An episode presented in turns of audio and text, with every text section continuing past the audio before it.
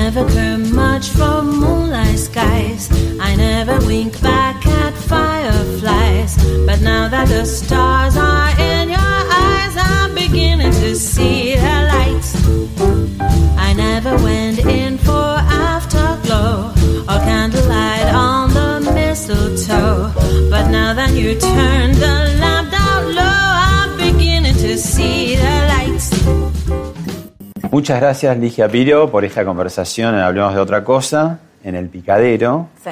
Y no es casual que estemos en el picadero, porque todos los sábados de enero, a partir del 9, vas a hacer el mismo cielo, vas a volver a reencontrarte con tu público después de un año, ¿no? Un año tan- largo y bizarro.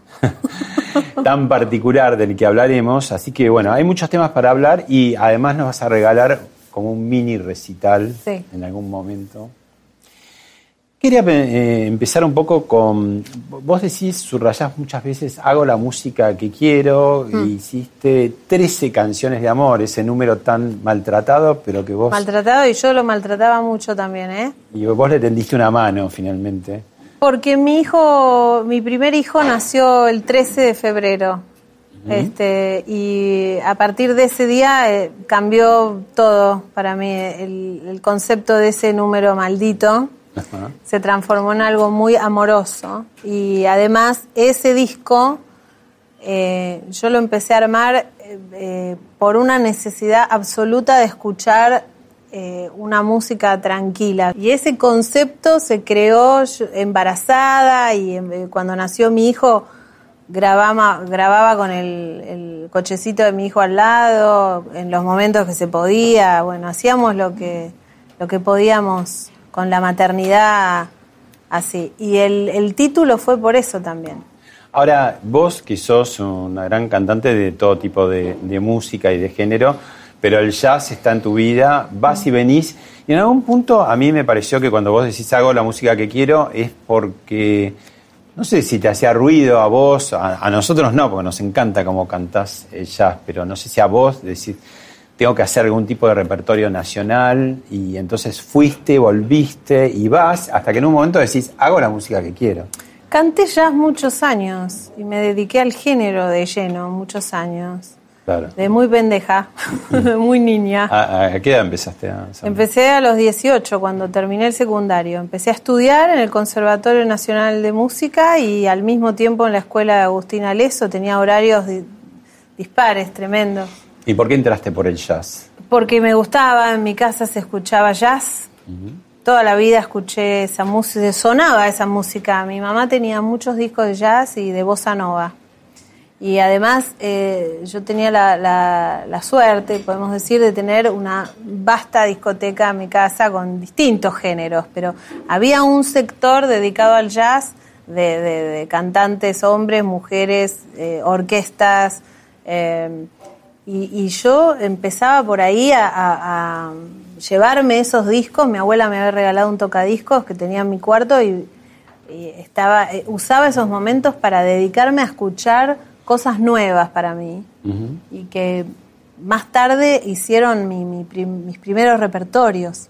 Claro. Me di cuenta que ahí había un mundo que me gustaba, me gustaban las melodías, me gustaba contar, me gustaban las canciones de amor y, y se me dio por ahí.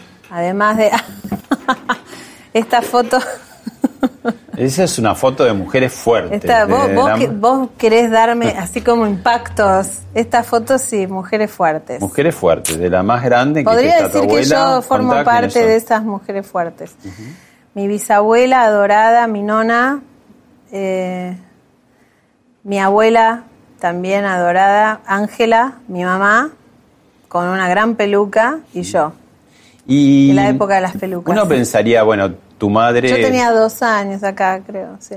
Pero ya te haces sentir, ahí en esa foto casi, Y- casi habla. Casi, ¿no? Eh, no, uno pensaría que... Está en la- el living de mi casa esta La que, la que empieza un poco la, a, a cantar es, es tu madre, Susana Rinaldi, pero...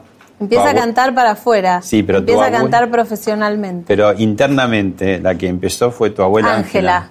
Sí.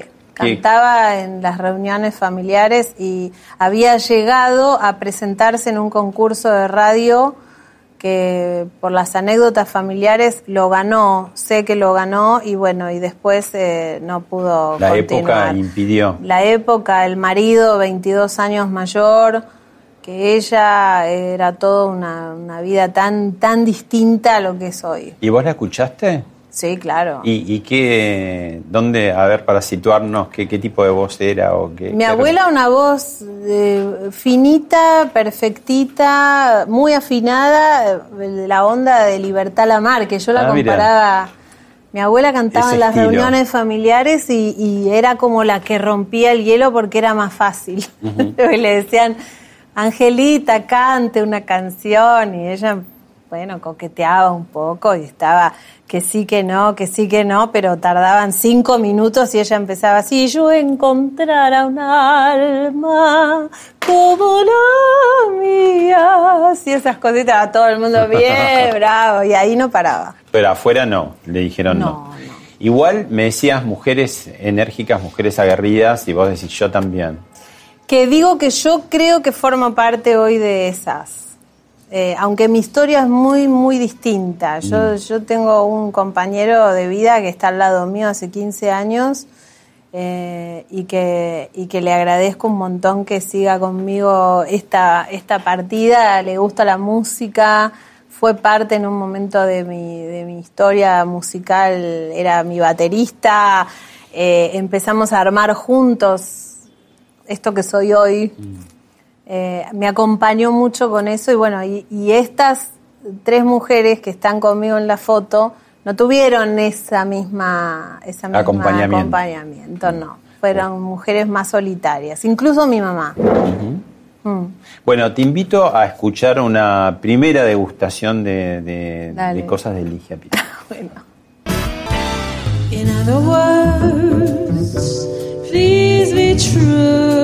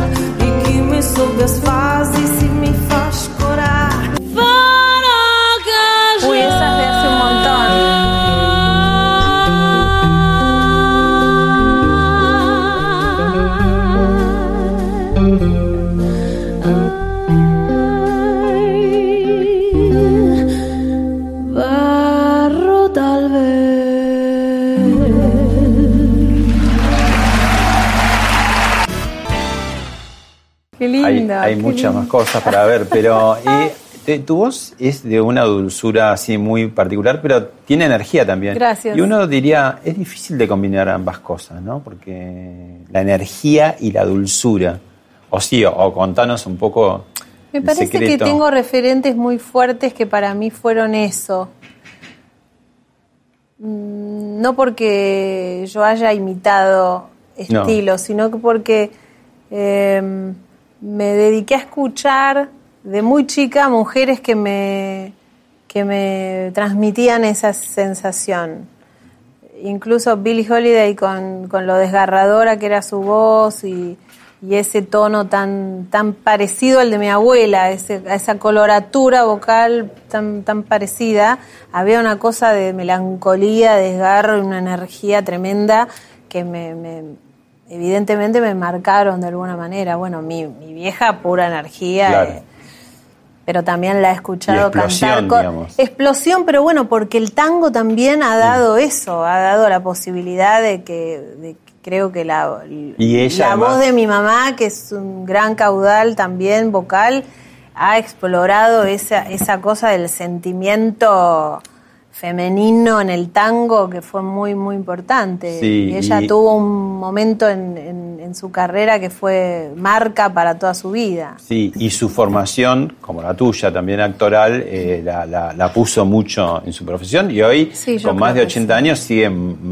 teniendo la misma voz Fantástica, impecable de hace varias décadas. Impecable, ¿no? impecable, impecable. ¿A vos te, te costó, eh, hablamos de mujeres aguerridas, de mujeres con energía, tu familia, tu madre, tu abuela, vos, ¿te costó algo más por ser mujer?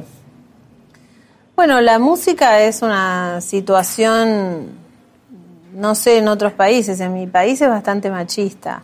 Pocas intérpretes eh, femeninas. En el jazz te diría que somos intérpretes eh, femeninas la mayoría y, y cuando estamos con orquestas o con, o con mucha testosterona alrededor, eh, hay algo que se percibe en el aire que cualquier varón me lo va a discutir, músico, pero, A ver, pero ¿qué- yo, lo, yo, lo, yo lo percibo. sí. ¿Qué es lo que percibís?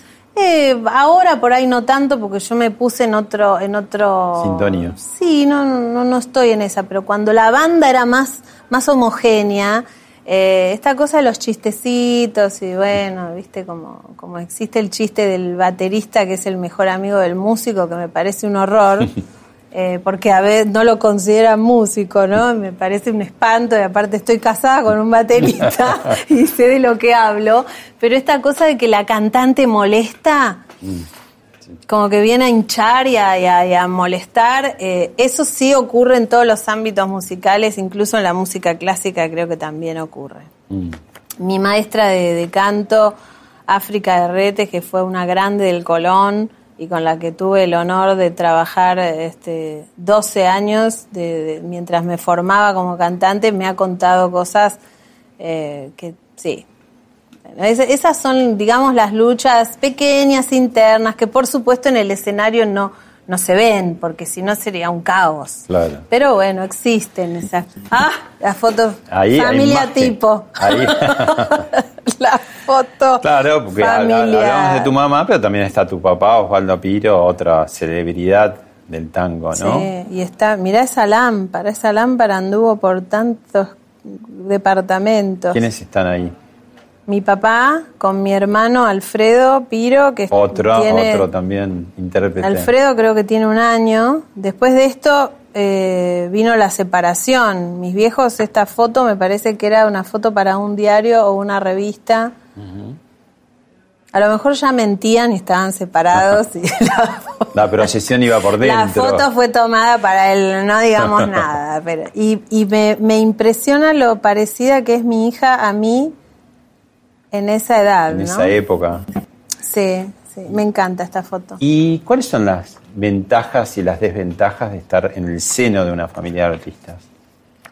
Por ahí son todas ventajas. Son medio, medio cosas naturales y normales, es Fue no- raro. vos naciste ahí, esa es tu Normal, normalidad, normal, ¿no? Es que no me imagino la vida de otra manera. ¿Cómo hubiera sido sin no podés para música? comparar cuál sería la ventaja y la No, desventaja. no porque la eh, toda mi familia, mis tíos también, ¿viste?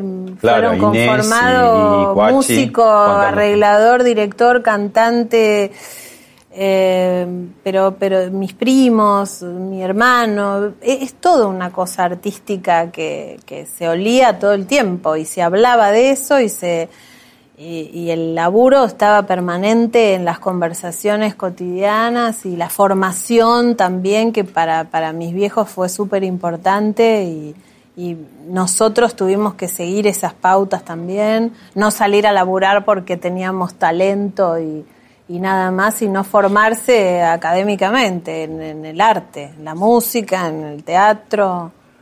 Bueno, creo que, que, eso, eh, eso fue el pilar de mi, de mi carrera, mi formación, me parece. Bueno, a propósito de tu formación, ahí tenemos un, un video de otra faceta tuya. A ver.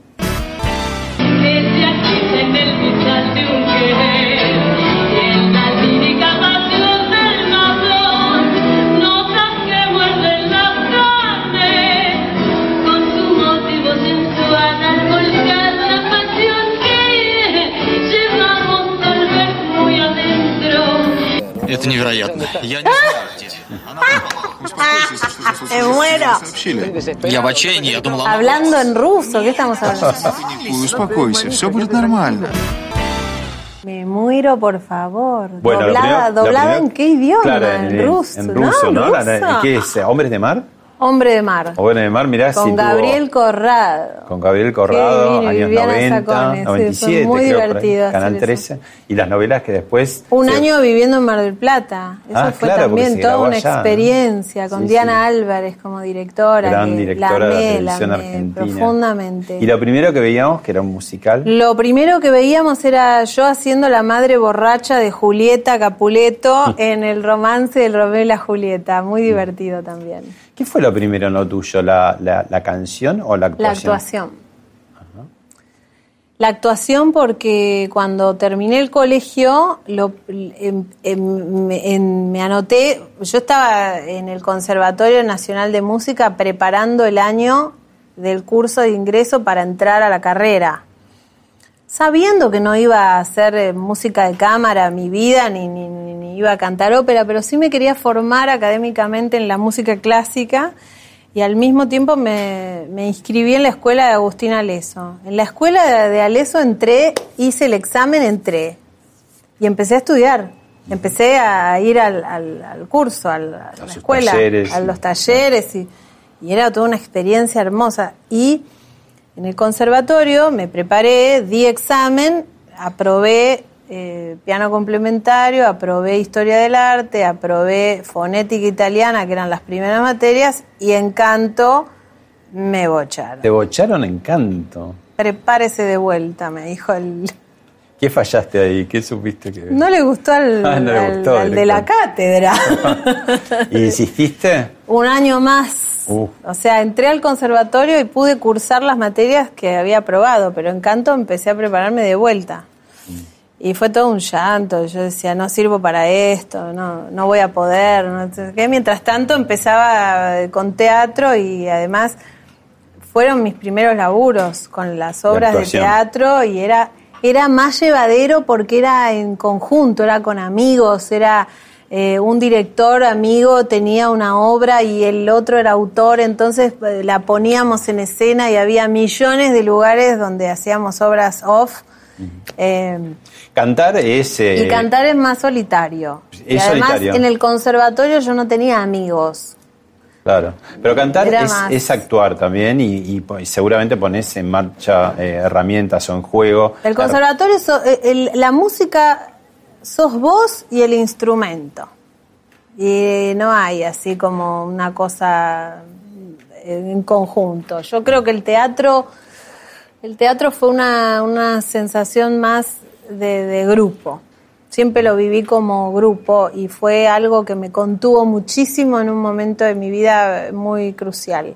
Y la música fue un trabajo más lento y absolutamente solitario y era yo misma con mi voz y mi músculo y cómo Y la música lograba- es permanente, atraviesa tu vida y eso será Permanente. así. Pero con la actriz, ¿qué pasa?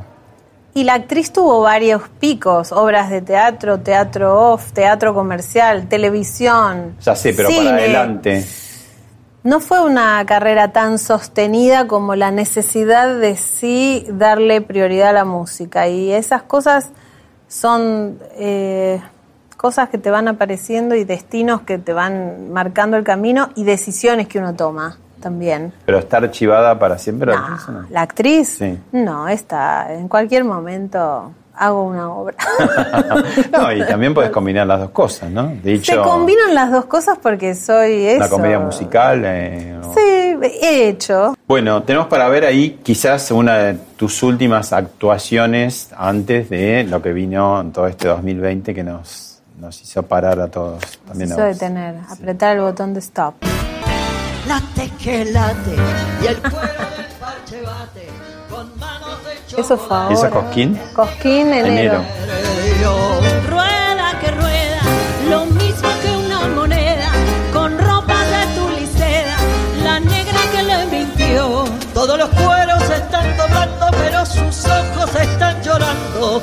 Que un pardo de cuello duro fumando un puro se la llevó. Siga, que siga. No sufras ni la maldigas, que el cielo también castiga la culpa de la ambición. Las manos en la tambora mientras tu pena llora, que llora. Yo digo que es un tesoro de plata y oro tu corazón, tu corazón, tu corazón.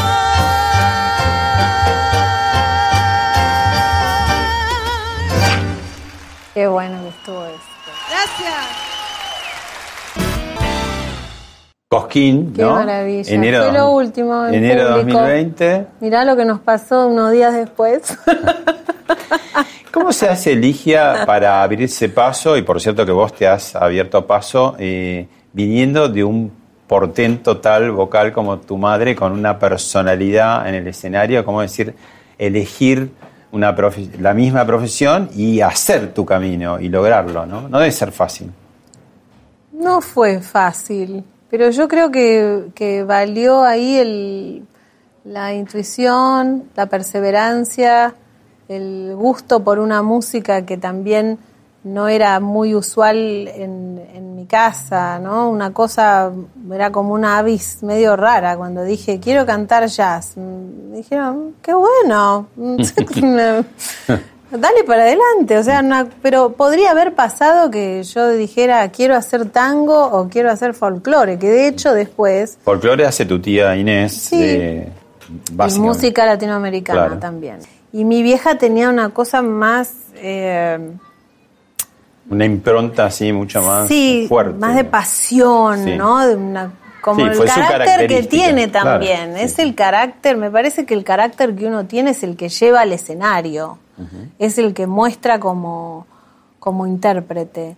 Y lo que por ahí no fue fácil es que a mí me tocó otra época donde, donde existía más, más competencia, había más gente, había más, más músicas, más, más cantantes. Sí, más soportes, no era solamente el disco, sino tenés mucho más.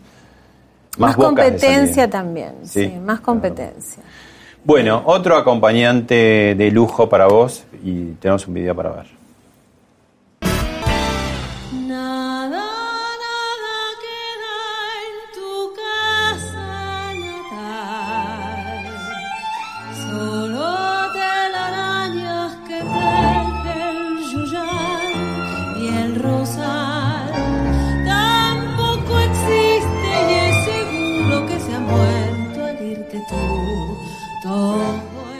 ¿Y eso fue?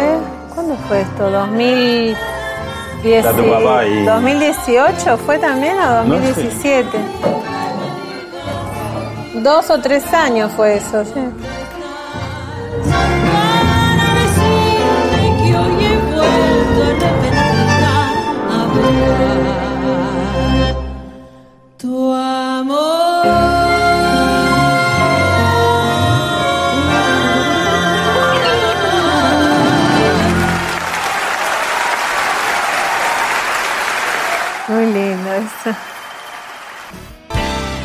Bueno, te veíamos recién con tu madre, ahora con tu Después con padre, mi padre. Osvaldo Piro, ¿no? Eh, ¿Y qué, cómo, cómo es Papá es así como el papá es con la orquesta, si no es la cantante la orquesta, ¿viste? Es más tradicional.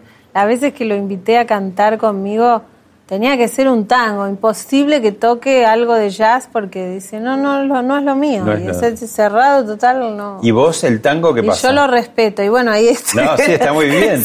Está más que bien, pero digo... Estoy invitada a cantar un tango, definitivamente. ¿Pero lo evitás o qué? No, no, para nada. Me- lo que más me gusta de los tangos son los valses, los valses antiguos. Adoro los valses. Eh, me parece que tienen más que ver conmigo. Y el tango es una música hermosa que ojalá tuviera más difusión. Creo que sería tan importante como la música nacional nuestra, ¿no? Y junto con el folclore. Pero me parece que hay que vivir vida para entenderlo y comprenderlo. Hay que pasar por, por cosas de amor no correspondido seguro. Bueno, hablamos de tu abuela Ángela, de Susana, de Osvaldo, de tu hermano Alfredo, de Juan Carlos Cuachi, hay que hablar, que es el marido de Inés, Mi tío. y es además el gran arreglador, De acompañante mamá. de Susana, ¿no? Eh, Y bueno, y la historia sigue y están... Ah, mis amores. ¿Cómo los ¿Quiénes quiero? son? Román, hoy está por cumplir dentro de poco 14 años. Alex, tiene 10, acaba de cumplir en septiembre. Y Elisa, mi, mi monina, como le digo yo, eh, es el terremoto de mi casa, la princesa, tiene varios motes. Y- Cumple 7. ¿Y la leyenda continúa en algún sentido o no? ¿O no se sabe todavía? Yo creo que con Alex, con el del medio, que es el más sensible, me parece. Los tres son sensibles y tienen amor por la música y el arte, pero me parece que Alex está más. Eh, siempre está como coqueteando con los instrumentos, está tocando ritmos, dibuja muy bien, canta divino, es muy afinado. Que no me escuchen los otros dos, sobre todo mi hija, pero, pero me parece que por ahí va. Bueno, te propongo hacer un- una pausa, pero una pausa musical. Dale. Este, que muy generosamente nos vas a hacer como una especie de anticipo, de adelanto, un mini recital Sí. de lo que va a ser un mismo cielo a partir de enero acá, justamente en el Picadero. Así que, bueno, te escuchamos Dale. con toda atención y después retomamos la charla. ¿Cómo no? Gracias.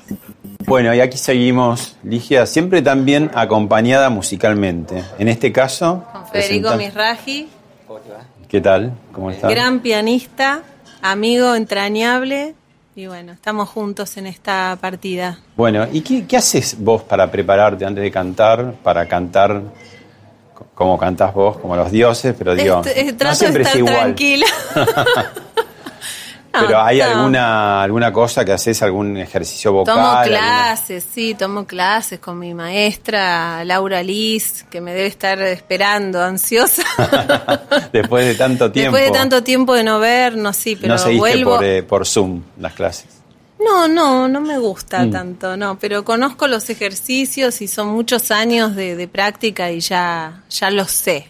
Lo Mm. que tengo que tener es constancia como buena alumna. Pero Bueno. ahora vuelvo, ahora vuelvo con Laura antes de, de estos shows en el picadero. Bueno, ¿y qué es lo que van a hacer ahora?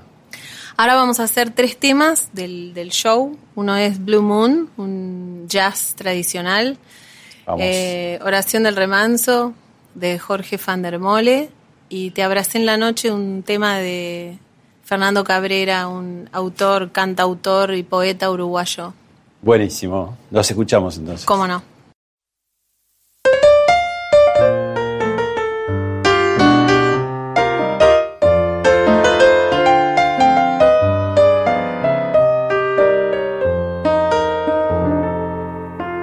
Blue moon, you saw me standing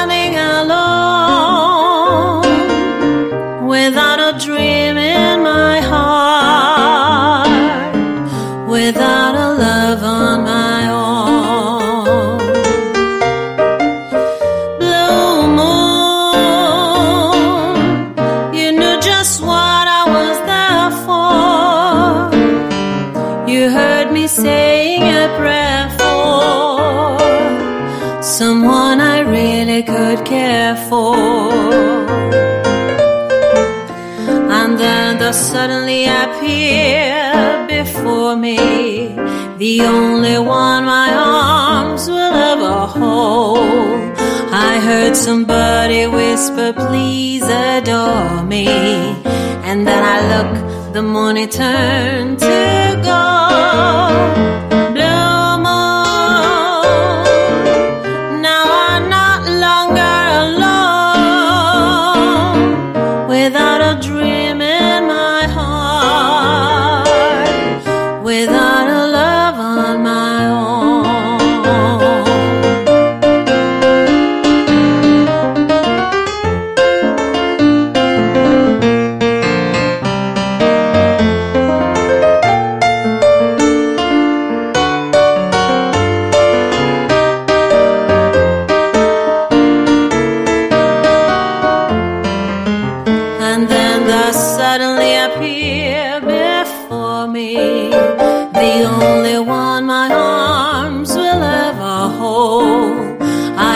somebody whisper, please adore me.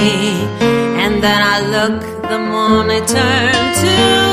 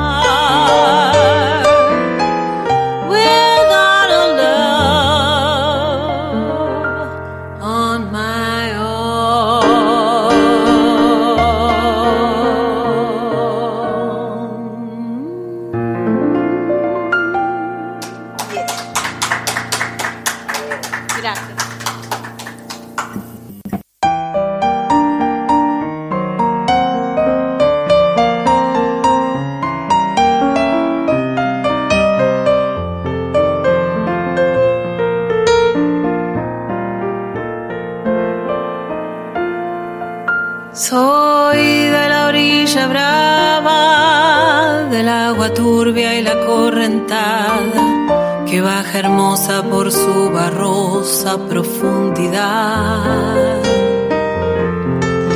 Soy un paisano serio, soy gente del remanso Valerio, que es donde el cielo remonta vuelo en el Paraná. Tengo el color del río y su misma voz en mi canto mansa y su suave danza en el corazón.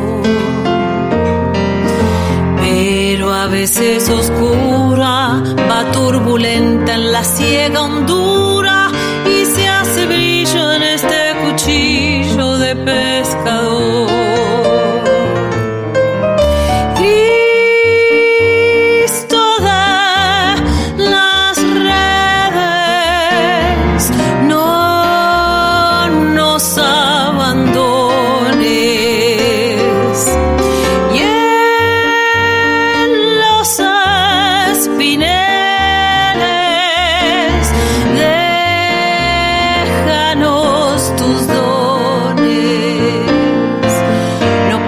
pienses que nos perdiste, que la pobreza nos pone tristes, la sangre tensa y uno no piensa más que morir. Agua del río viejo, llévate pronto este canto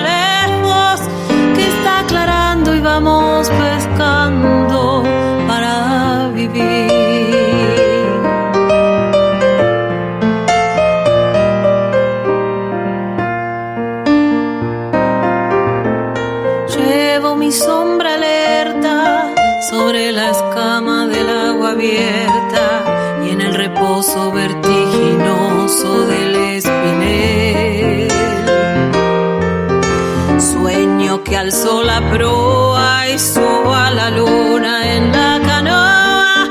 Y allí descanso hecha un remanso mi propia piel.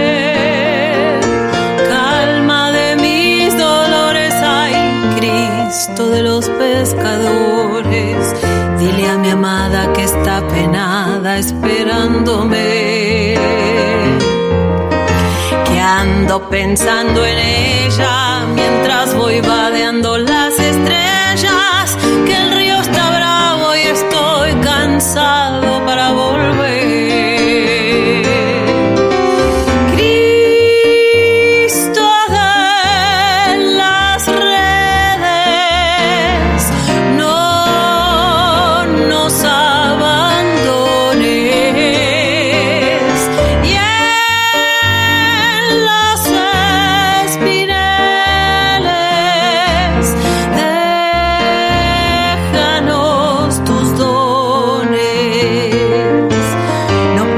Pienses que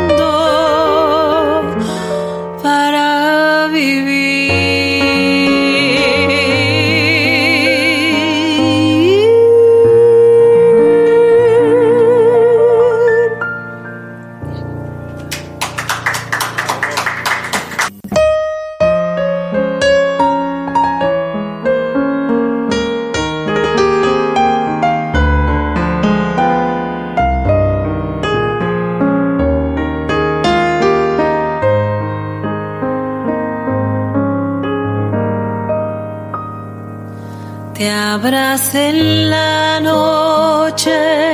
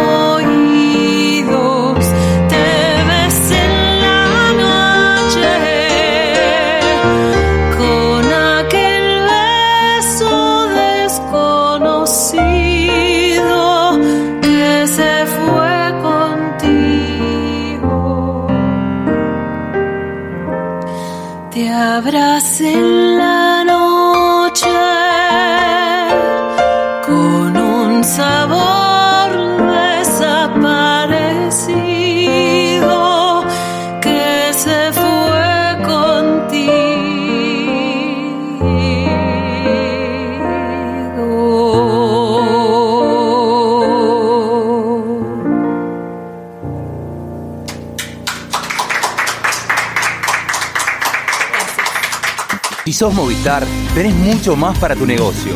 Tenés test drive con 30 gigas gratis por 3 meses. Tenés guardar gigas para que los gigas que te sobren puedas usarlos el mes siguiente. Tenés pasagigas para compartir. Tenés beneficios y descuentos exclusivos con Club Movistar. Conoce más a través de la app Mi Movistar Negocios.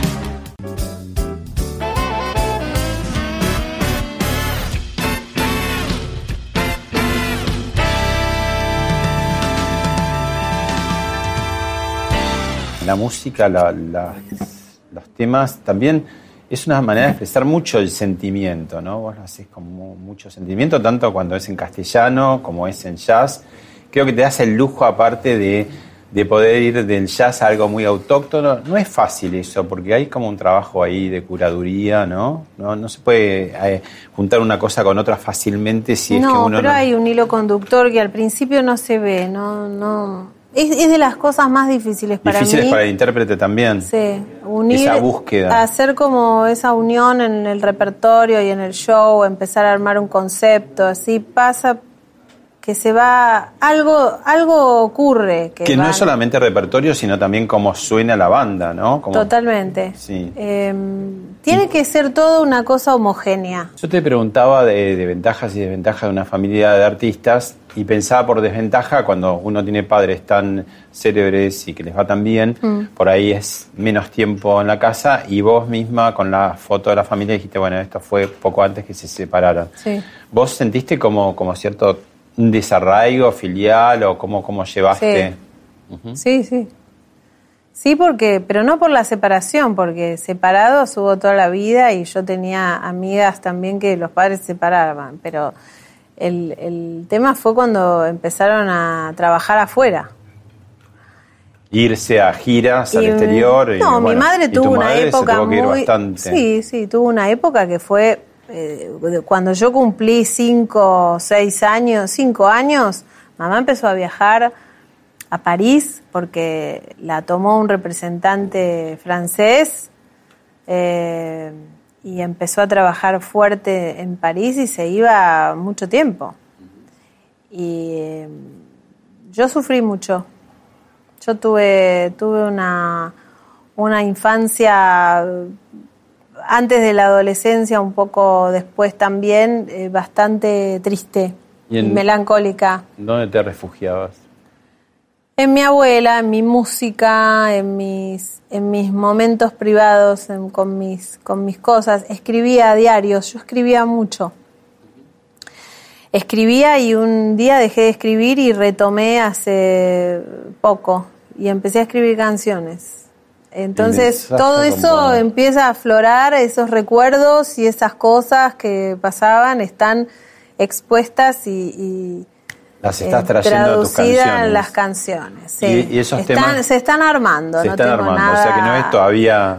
No, pero hace mucho que estoy con eso. Y bueno, y, y en esta época rara de pandemia, donde estuvimos encerrados y no, no hubo otra cosa que hacer que volverse loco en la casa. Eso te iba a decir, ¿qué contraste con ese con ese desarraigo que dijiste vos? Al contrario, sos una madre presencial 100%, Todo lo contrario. involuntariamente también. Sin hablar mal de mi madre, son Claro, otras sí, épocas, sí, sí. pero yo eh, decidí cuando quedé embarazada de mi primer hijo que eso no iba a ocurrir. Con mis hijos no iba a ocurrir. Y de hecho no ocurre. Y espero eh, poder sostenerlo en el tiempo, porque me parece que en la crianza eh, es, es absolutamente importante la figura materna y paterna. Y yo con los dos tuve dispares. Bueno, un... Con todo el amor que nos han dado a mi hermano y a mí, pero, pero fueron épocas duras. Eh, pasó por, hablemos de otra cosa, Susana Rinaldi, y habló un poco de política. La escuchamos y lo charlamos. Dale. En el caso mío, yo no esperé nunca eh, si tener que hablar de política, nada más, para poder llegar a la gente. No Lo que pasa es que hay, eso. para nada, pero hay gente que quizás ha descubierto que todo lo que yo hago como intérprete está relacionado con un punto ahí bien, bien medido que yo hay ciertas obras que no, no cantaría nunca en mi vida. Ahí no dijo cuáles. No dijo cuáles, nos quedó en los puntos suspensivos. Pero no, hablamos, fue. Le voy a preguntar, ¿cuáles no cantarías? Las que hablan del tango macho, por ejemplo. Pero también hablamos del tema de la política, cómo antes Sí. se podía hablar y, y el hecho de que pensábamos diferente era un plus, era algo buenísimo y hoy en día está todo como medio, viste, que si no pensás lo mismo, bueno, mejor no Hoy hablemos. está teñido de, que- De de, qué sos a partir de lo que pensás. Es Claro. espantoso lo que creo. Me, me pasa en otros ámbitos de, de- amigos donde, viste, de, mejor no hablar de No eso porque hablar. tiende a discusión. Sí, eh, no se vive libremente el ¿Qué te tema de la parece que política. antes era- había como más cultura, no solamente política, Mucha sino más. cultura general que permite sostener? Porque digo, hoy en día las peleas muchas veces son por eslogan, de un lado y del otro, eh, te digo, no, no lo veo de un solo Mira, lado. Pablo, tengo edad suficiente para decir que me, me azora la falta de, de cultura y de educación que vienen las otras generaciones que vienen atrás. me, me- me preocupa, siempre me preocupó la educación, no porque yo fuera abanderada ni mucho menos, pero creo que, que la educación es tan importante, pero tan importante, que se ve después, después se ve en, en los dirigentes, después se ve en la, en la gente que uno elige. Es, es difícil. Mi mamá, que también la admiro por eso, siempre ha sido una mujer política en su discurso, en el repertorio que cantó, en, el, en lo que dice en los espectáculos, y mucha gente también la ha seguido y la ha ido a ver por esas cosas. Y también le Además- van a seguir las- Además, además de su voz maravillosa, es también una mujer consecuente con su idea y su, y su trabajo. Yo no soy así. Yo, yo quiero que la política esté afuera de mi escenario. Está indefectiblemente porque todos hablamos de política, pero, pero prefiero darle cauce al, al arte y que podamos, podamos tener otra, otra conversación. Mm.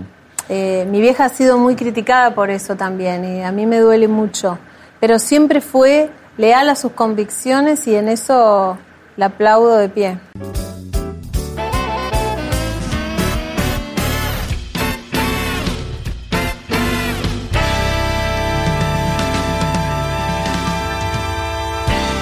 ¿De chica tu abuela te cantaba algo cuando te ibas a dormir? ¿O te contaba algo? O... Me decía siempre un versito, sono piccina, niente so fare, vado in cucina solo per mangiare. Entonces de grande, voy, soy chiquitita, nada sé hacer, voy a la cocina solo para comer. Entonces le digo, ¿quién te decía esa cosa espantosa que yo a los 6, 7 años repetía como loro? Así me hiciste, con ganas de comer todo el tiempo. Eh, no me cantaba nada en particular, pero disfrutaba de todo lo que cantaban alrededor de ella.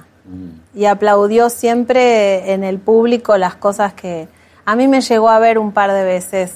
Lamenté muchísimo su pérdida. La lloré mucho. ¿Hiciste en un momento un disco, o por lo menos buena parte de un disco, co- que había canciones infantiles que eran muy lindas, muy tiernas? Sí, el disco de música latinoamericana y argentina que hice. Después que paré un poco con el jazz y me metí con eso. Eh, y trabajé, trabajé con un, con un repertorio donde también estaban O Pato, la canción que hizo famosa Joan Gilberto, eh, que es la historia de unos animales eh, y que forma parte del, del la cancionero de Bossa Nova. Y el monigote, un popular, Monigote, un acuerdo, joropo, un popular venezolano que amo y que lo Y- escuché y- de chica mucho. ¿Y vos a tus chicos le- les cantabas o les contabas cosas? Sí, les canto. El monigote se lo canto a mi hija. Eh, hoy tengo que adaptarme más a la música que les gusta a ellos, que es una música difícil. Claro. Es, y ya este, los chicos ya escuchan un- Es todo, son tres tonos nada más, ¿viste? No pasa de eso, no hay melodía. ¿Te animás a, ¿te animás a despedirte con un- una capela cortito del monigote? Vendo este monigote, se lo vendo por dos reales. Vendo este monigote, se lo vendo por dos reales. Y si no tiene dinero, me lo paga con un baile. Y si no tiene dinero, me lo paga con un baile. Aquí está mi monigote, aquí está mi monigote, aquí está mi monigote. Cómprelo, doña Juana, que le vendo cosa buena. Cómprelo, doña Juana, que le vendo cosa buena. Se alimenta con jarabe, con batata y berenjena. Se alimenta con jarabe, con batata y berenjena. Aquí está mi monigote, aquí está mi monigote, aquí está mi monigote.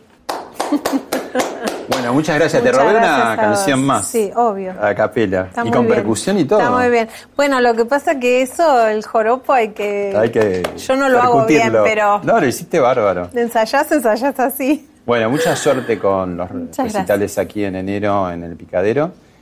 Y muchas gracias por todo. Nos vemos. Gracias a vos.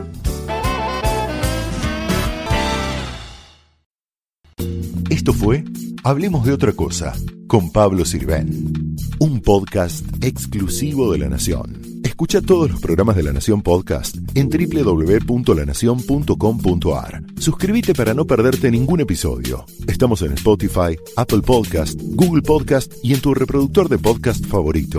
Seguí escuchando La Nación Podcast.